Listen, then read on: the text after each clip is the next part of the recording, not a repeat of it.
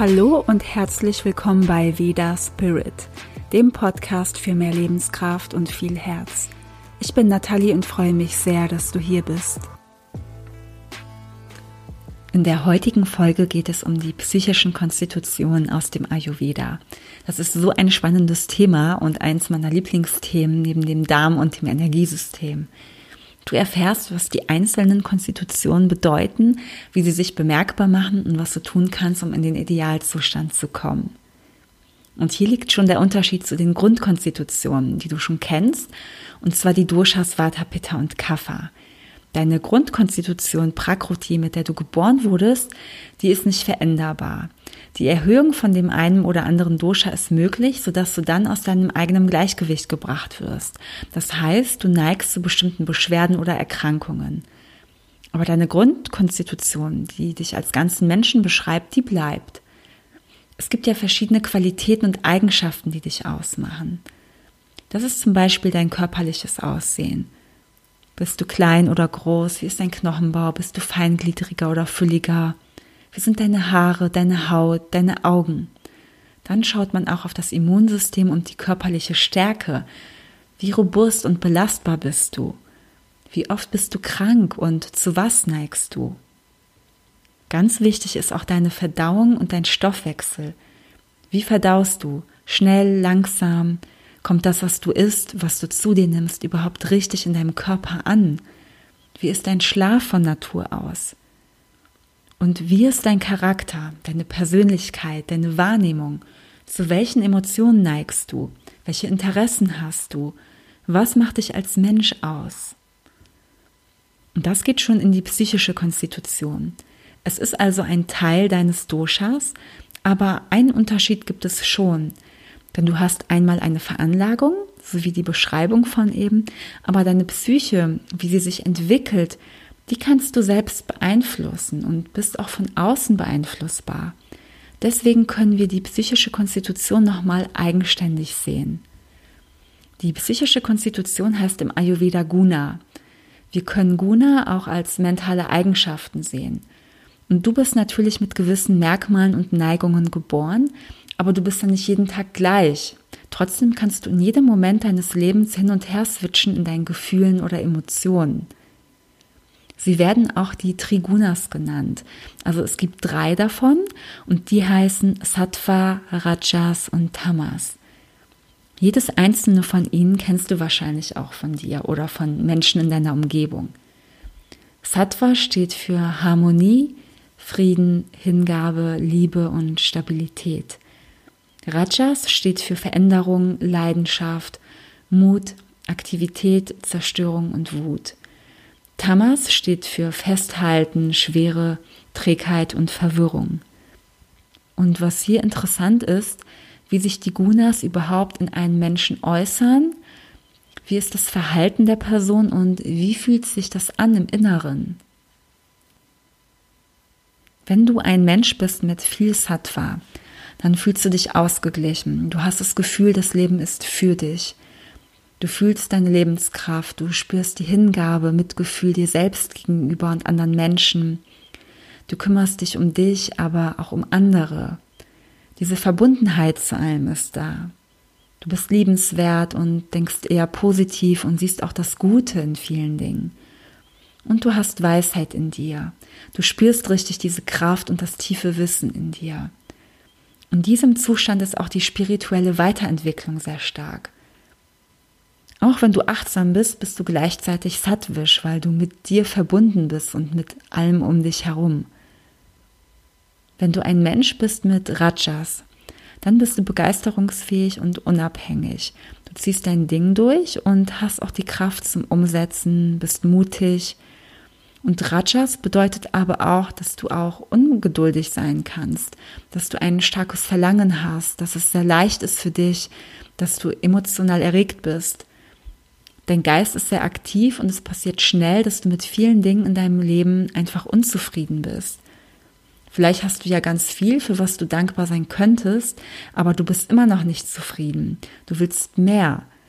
Aber wenn du das hast, wenn du es bekommst, reicht es dir nicht. Du bist weiterhin unzufrieden. Du läufst vielleicht auch falschen Dingen hinterher, von denen du denkst, sie machen dich glücklich und zufrieden, aber das wäre dann nur äußerlich und innerlich fehlt dir was. Es fühlt sich dann vielleicht an wie eine Leere und deswegen neigst du dazu, immer, immer wieder hinter gewissen Dingen her zu sein. Bei sehr viel Rajas neigst du auch zu Wut und Aggression. Du kannst super schnell ausflippen oder reagierst auf andere Menschen sehr schnippisch oder lässt einfach nicht so schöne Kommentare von dir und verletzt andere Menschen auch dadurch. Wenn du viele Rajas hast, kannst du dir die Frage stellen, was brauche ich wirklich, um glücklich zu sein? Wenn du jemand bist mit Tamas, dann bist du lustlos und träge. Dein Geist ist nicht besonders aktiv und du fühlst dich abgeschnitten und isoliert von dir selbst und anderen Menschen. Und Tamas kann sich auch so verschleiert anfühlen. Dein Bewusstsein ist nicht so stark, deine Gedanken sind negativ und du machst andere Menschen für deine Gefühle oder dein ganzes Leben, wenn es dir nicht gefällt, verantwortlich. Oder du machst allgemein das Leben für dein Leben verantwortlich. Andere verursachen dir deiner Meinung nach diese Probleme. Du bist im Tamas-Zustand auch in der Lage, Menschen zu verletzen mit dem, was du sagst oder tust oder eben mit dem, was du nicht tust. Es kann auch sein, dass du zu depressiven Verstimmungen neigst. Und hier kannst du dich fragen, was kann ich in mir sehen oder finden, was ich bisher noch nicht entdeckt habe? Ich weiß nicht, wie es dir geht, aber der Sattva-Zustand hört sich ganz gut an, oder? Das ist genau der Zustand, den wir vermehren möchten, in dem wir sein möchten. Mit innerem Frieden, Freundlichkeit, Hingabe und Liebe. Und das Schöne daran ist, dass es Vorteile hat, Sattva im Leben zu haben. Und vielleicht denkst du dir, ja, wer ist denn schon permanent in so einem Zustand? Niemand, das gibt es überhaupt nicht. Ich bin es auch nicht permanent. Aber es geht auch nicht darum, es permanent zu 100 Prozent das ganze Leben zu haben, weil das gibt es, glaube ich, überhaupt nicht. Ich bin heute mehr in einem Sattva-Zustand, also viel, viel mehr als vor vielen Jahren. Und Sattva gibt dir die richtige Lebenskraft. Du bist in der Lage, Altes, was du auch nicht verarbeiten konntest, was immer noch in deinem tiefen Inneren schlummert, ja, Sattva gibt dir einfach diese Kraft, das hochkommen zu lassen, damit du das dann auf einfache und natürliche Weise verarbeiten kannst und es richtig heilen kannst. Wenn du Sattwischer bist, dann ist es für dich auch leichter, deine Doshas in Balance zu bringen. Du bekommst dadurch einen viel besseren Zugang zu deinem Körper. Deine Körperwahrnehmung wird dadurch auch stärker. Die Gunas beeinflussen natürlich auch die Doshas und die Doshas beeinflussen wiederum die Gunas. Das ist wie so ein Kreislauf. Der Rajas-Zustand ist nicht automatisch schlecht. Wir brauchen auch etwas Rajas in uns, das uns diese Aktivität und auch diesen Wachstum gibt, um uns zum Handeln bringt. Und um von Tamas in den Sattva-Zustand zu kommen, ist Rajas auch hilfreich. Wir brauchen diesen Sprung von Tamas zu Rajas, also über Rajas, um zum Sattva zu kommen. Der Sattva-Anteil im Leben, der sollte natürlich möglichst überwiegen. Je nachdem, in welchem Geisteszustand du gerade bist, Sattva, Rajas oder Tamas, siehst du das in dir und im Außen, was du auch bist. Bist du im sattvischen Zustand, dann siehst du automatisch das ganze Sattva im Außen. In Menschen, in Tieren, in Räumen, bei deiner Arbeit, in deiner Umgebung. Du siehst das Gute, du siehst die Liebe in jedem Detail. Wenn du im Rajas bist, siehst du vielleicht in anderen Menschen das, was sie deiner Meinung nach falsch machen oder was sie haben und du nicht. Und das lässt dich innerlich kochen. Wenn du im Tamas bist, dann siehst du vielleicht die Menschen, die nicht für dich da sind und dir nicht helfen. Aber vielleicht sind sie das ja doch, vielleicht sind sie ja da und wollen dir helfen. Aber du lässt sie nur nicht. Du lässt es einfach nicht zu, weil du dich abgeschnitten fühlst oder dich abgeschnitten hast. Du siehst das, was du auch innerlich fühlst. Und egal in welchem Zustand du bist, du verhältst dich dann auf bestimmte Weise, die aus dir rauskommt und reagierst auf deine Weise auf bestimmte Dinge, die von außen auf dich zukommen. In jedem Moment kann sich dein Guna-Zustand ändern. Es kann auch was von außen passieren. Eine Trennung, jemand stirbt, du wirst angegriffen oder verletzt dich, hast einen Unfall. Das wirkt ja auch alles auf dich ein. Und je mehr Sattva du in dir schon hast, desto besser und leichter kannst du mit solchen Dingen umgehen. Die Ernährung spielt dabei eine Rolle, die Jahreszeiten, also Wetter und Klima und auch wie du deinen Alltag gestaltest und natürlich deine Gedanken. Und jetzt kommen wir zu dem Punkt, was du selbst tun kannst, um in einen sattwischen Zustand zu kommen. Zuerst kannst du eine Bestandsaufnahme machen von dem, wie es dir geht und was du fühlst und was dein jetziges Leben oder deine Situation dazu beiträgt, wie du dich fühlst.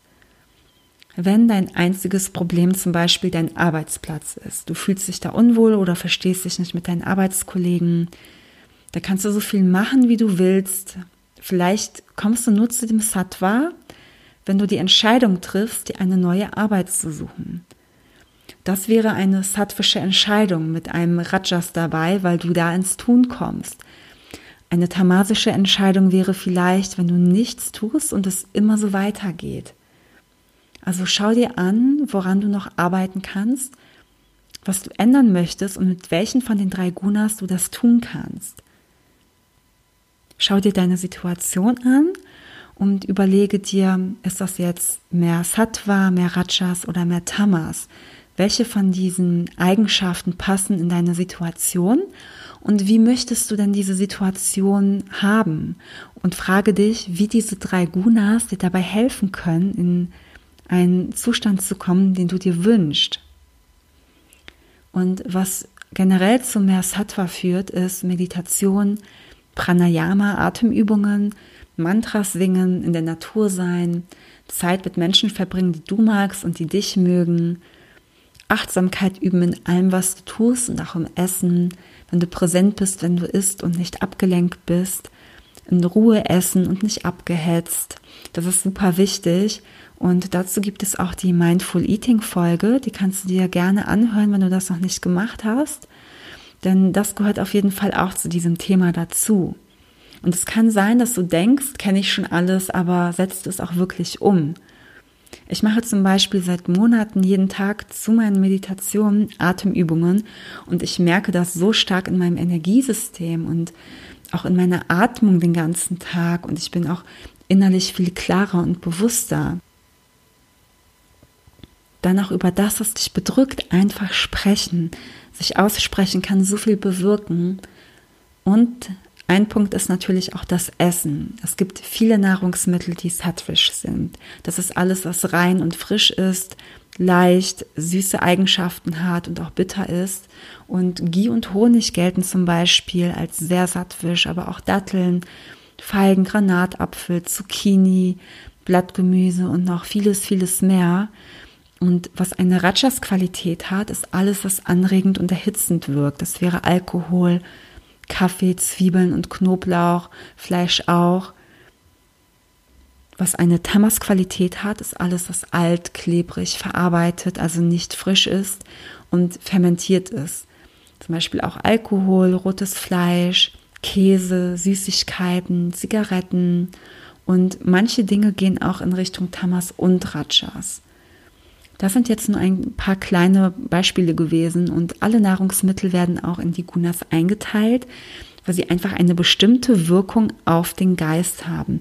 Wir haben einmal die Wirkung auf den Körper und auch auf den Geist. Und der Ayurveda hat für alle psychischen Disbalancen oder auch Erkrankungen bestimmte spezielle Rezepte. Und was auch sehr wichtig ist, dass du ein starkes Verdauungsfeuer hast, weil sich das sofort auch psychisch bemerkbar macht. Ein starkes Agni ist in allen Bereichen wirklich wichtig, weil sich alles gegenseitig beeinflusst. Das ist quasi die Basis von allem. Und wenn du Unterstützung brauchst in deiner psychischen Balance, kannst du super gerne mit mir eine ayurvedische Beratung vereinbaren. Ich bin darauf spezialisiert und auch wenn es um Burnout, Schlafstörungen, Angststörungen, Depression geht oder auch um Magen-Darm-Probleme oder Unverträglichkeiten und ich schaue mir genau an, was in dir im Ungleichgewicht ist und du bekommst von mir einen Ernährungsplan, der auf dich und auf deine Bedürfnisse zugeschnitten ist. Rezepte und Lifestyle-Empfehlungen mit Techniken, die du machen kannst, damit es dir gut geht. Und du kannst in mein Ayurveda-Studio kommen oder wir machen das online. Du kannst auch zu Hause dabei sein und wir machen es über Videochat ganz bequem. Und melde dich gerne bei mir, wenn du Interesse hast und ich rufe dich auch gerne zurück. Und alle wichtigen Links dazu findest du in der Beschreibung. Ich danke dir sehr fürs Zuhören und wenn dir die Folge und der Podcast gefällt, würde ich mich sehr freuen, wenn du mir eine positive Bewertung auf iTunes hinterlässt. Damit unterstützt du mich sehr und dieser Podcast erreicht dadurch viel mehr Menschen und ich wünsche mir so sehr, dass Ayurveda noch mehr Menschen erreicht, weil es jeden auf unterschiedliche Weise unterstützen kann und man einfach so viele Antworten für das Leben findet und viel gesünder und glücklicher leben kann. Und egal, wo du gerade stehst, du kannst richtig viel für dich selbst tun, ob psychisch oder körperlich. Und gebe nicht auf und vertraue, dass es möglich ist. Ich freue mich auf die nächste Folge, auf das nächste Mal mit dir und wünsche dir noch einen tollen Tag. Deine Nathalie.